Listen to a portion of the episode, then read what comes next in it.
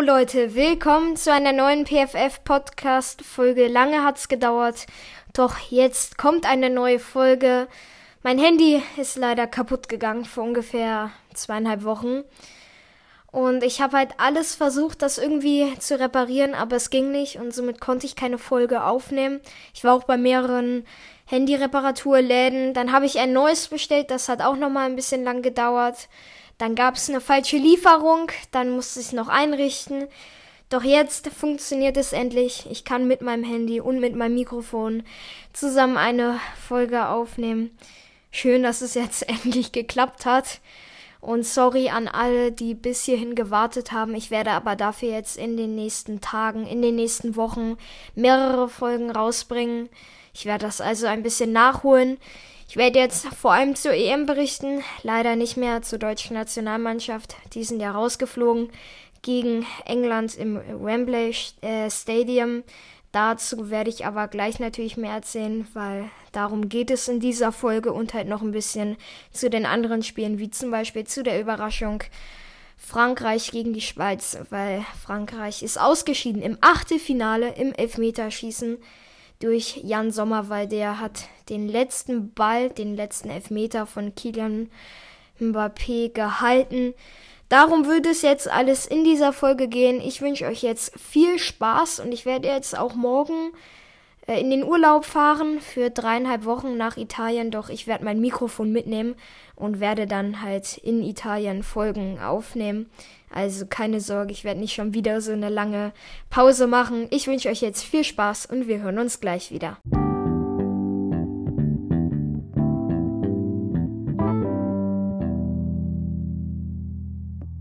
So, letzten Dienstag 18 Uhr im Wembley Stadium, England gegen Deutschland. Deutschland hat mit 0 zu 2 verloren wegen eines Tores von Raheem Sterling. Das ist schon sein drittes in dieser EM.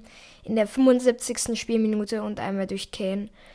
In der 86. Minute ein Kopfballtor war das vom äh, Premier League Stürmer von den Spurs, von den Tottenham Hotspurs, der ja vielleicht zu äh, Manchester United, oh, Manchester United, alles klar, nein, ich meine natürlich Manchester City wechseln wird. Es war ja so ein Spiel auf Augenhöhe, also beide Teams hätten es gewinnen können. Am Ende hat sich halt England durchgesetzt.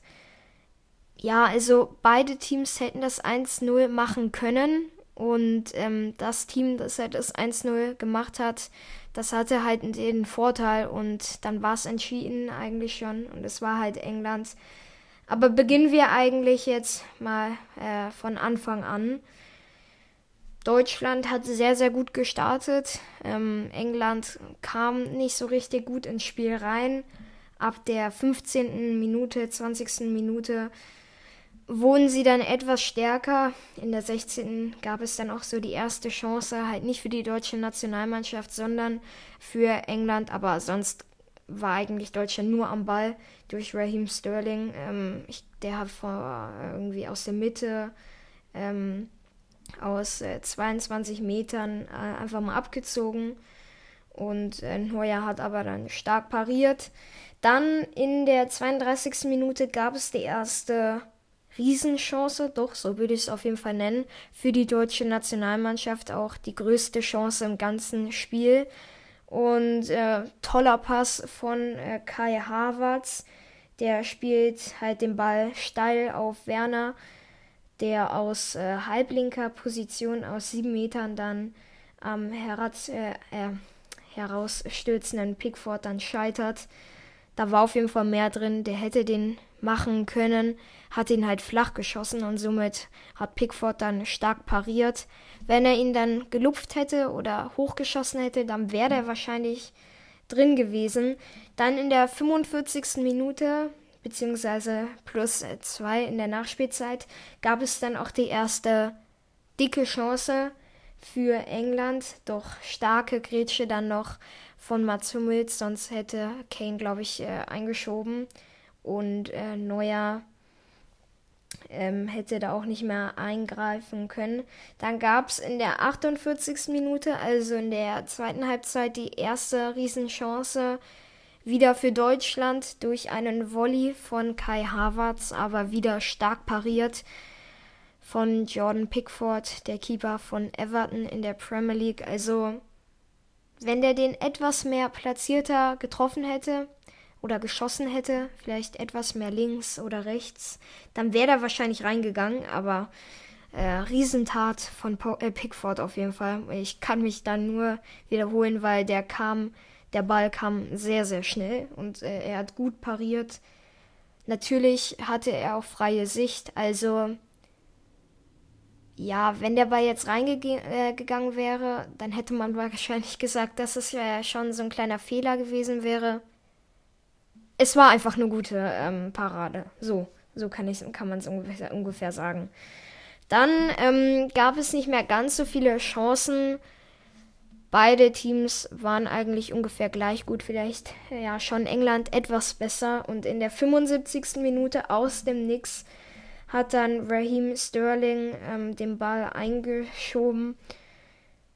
Ja, Neuer konnte schon wieder nichts machen. Dann gab es die Riesenchance für die deutsche Nationalmannschaft in der 81. Minute zum Ausgleich durch Thomas Müller der hätte den an normalen Tagen wahrscheinlich gemacht. Also ein Riesenfehler von äh, Sterling und äh, das war wirklich die mega Ausgleichschance für die DFB 11. Harvard schickt Müller, der zweite Superpass, der allein aufs äh, Tor zuläuft und aus 16 Metern, Metern zieht er dann ab und ähm, um ein Haar wäre das das 1 zu 1 gewesen. Der Ball ging dann knapp am Tor vorbei, links. Also John Pickford hätte auch keine Chance gehabt. Und dann in der 86. Minute gab es halt äh, das äh, 2 zu 0, weil halt Deutschland relativ hoch stand.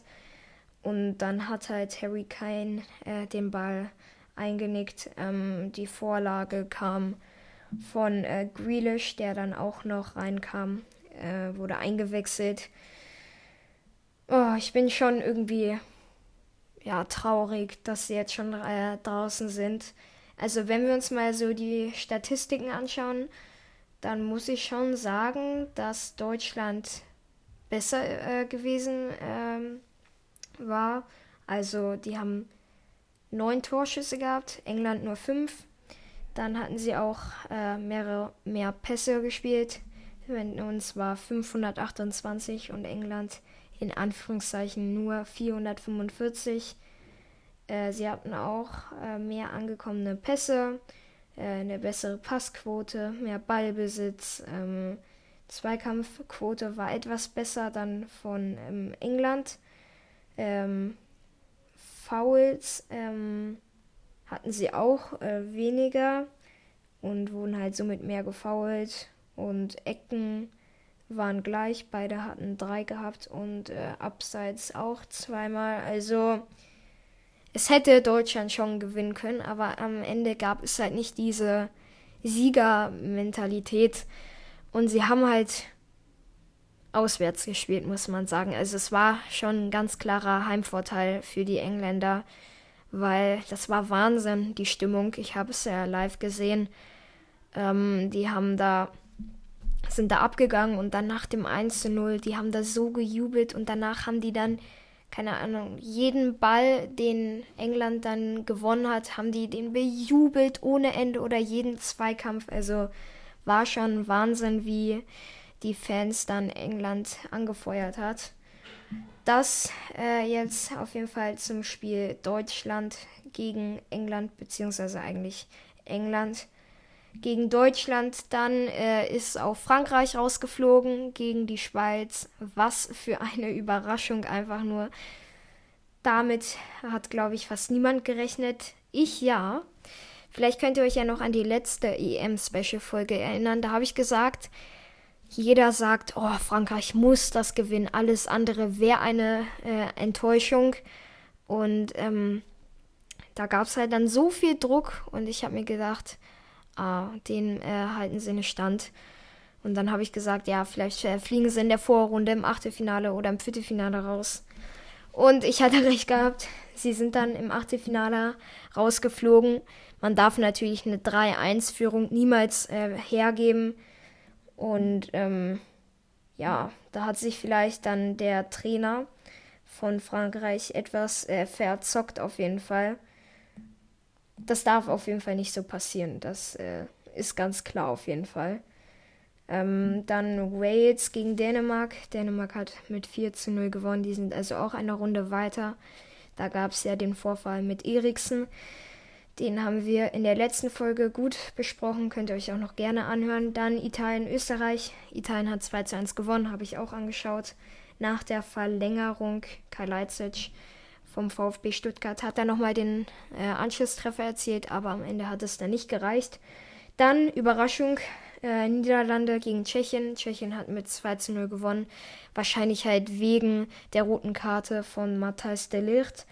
Dann Belgien gegen Portugal habe ich auch angeschaut. Belgien ist 1-0 weitergekommen durch Torgen Hazard vom BVB. Absolutes Traumtor, muss ich einfach äh, sagen. Obwohl Portugal dann doch am Ende die bessere Mannschaft gewesen war. Und kommen wir nun zu den nächsten beiden Spielen die am Montag ausgetragen wurden. Einmal Kroatien gegen Spanien und einmal Frankreich gegen die Schweiz. Äh, tolle Aufholjagd von Kroatien. Am Ende hat es dann doch nicht gereicht. Also Petri hat äh, ein Eigentor erzielt und somit hat Kroatien erstmal mit 1 zu 0 geführt. Doch dann gab es die Aufholjagd von Spanien. Drei Tore, Sarabia, Aspilicueta und Ferran Torres und dann dachte man, okay, das ist durch 3-1. Wie soll man das denn bitte schön noch aufholen? Doch in der 85. Minute gab es dann nochmal etwas Hoffnung durch Orsic und Pasal Pasalic. Pasalic? Ja, doch, Pasalic, glaube ich. Spricht man den so aus? Ich weiß es nicht, aber ich glaube so. In der 92. auf jeden Fall noch mit dem Ausgleich äh, toller Treffer und ähm, tolle Moral vom Team. Doch in der 100. Minute und in der 103. Minute gab es dann äh, ja, die Tore für Spanien. Und somit war es das dann auch schon wieder für Kroatien. Sie fliegen im Achtelfinale raus, auch sehr, sehr bitter, weil, wie schon gesagt, haben eine tolle Moral bewiesen und haben einfach ein 3 zu 1 innerhalb sieben oder fünf Minuten aufgeholt. Und dann gab es das gleiche nochmal. Und zwar halt um 21 Uhr mit Frankreich gegen die Schweiz. Also 15. Minute Seferovic mit dem 1-0 für die Schweiz. Das war schon eine Überraschung, doch dann gab es auch mal wieder drei Tore, einmal durch Benzema, Benzema und Pogba. Doch dann gab es auch in diesem Spiel wieder etwas Hoffnung durch Seferovic in der 80. Und dann in der 90. gab es das Tor durch Gavranovic. Ja, so spricht man den, glaube ich, aus. Und ähm, dann ging es ins Elfmeterschießen, weil in der Verlängerung kein Tor erzielt wurde. Und ja, am Ende trifft es dann Kylian Mbappé. Er hat nämlich den zehnten Elfmeter nicht verwandelt. Äh, davor wurden alle äh, verwandelt, die anderen neun Elfmeter. Und somit ist halt jetzt Frankreich raus. Es war halt ein zu großer Druck für ihn, weil er ist ja immer noch erst 22 Jahre alt, doch er wird wahrscheinlich daraus lernen. Und ähm, ja, es bringt ihn, also es hilft ihm, glaube ich, auch nur, weil er lernt einfach daraus und später wird es äh, ihm wahrscheinlich in so welchen Situationen dann nicht mehr passieren, weil keine Ahnung, wenn man dann 35 oder 36 wie Ronaldo ist, dann passiert einem vielleicht das nicht mehr, weil man das schon so einmal erlebt hat. Dann am Dienstag gab es das Spiel England gegen Deutschland, das haben wir ja gerade schon besprochen. Und das letzte Spiel Schweden gegen Ukraine. Am Ende ist die Ukraine weitergekommen. Wer hätte das gedacht? Zinchenko hat in der 27. Minute das 1 zu 0 erzielt, dann Forsberg in der 43. Minute für Schweden das ähm, 1 zu 1. Dann ging es äh, in die Verlängerung äh, Danielson in der 98. Minute mit der roten Karte und dann in der 120. Minute plus 1 gab es den Lucky Punch für die Ukraine durch Dovbik. Dovbik. Keine Ahnung, wie man den ausspricht. Kenne ich nicht. Habe ich noch nie gehört. Ich denke mal ihr auch nicht. Wenn doch, dann weiß ich auch nicht mehr weiter. Das war's jetzt auf jeden Fall mit der Folge. Ich hoffe, sie hat euch gefallen. Demnächst, also vielleicht morgen oder übermorgen, wird es auch noch eine Brennpunktfolge geben zum Century Deal. Der wird ja wahrscheinlich jetzt zu Manchester United für 85 Millionen wechseln. Mehr Infos gibt es aber dann in dieser Folge. Ja, schön, dass ihr mal wieder eingeschaltet habt und wir hören uns bald wieder und bis dahin. Ciao.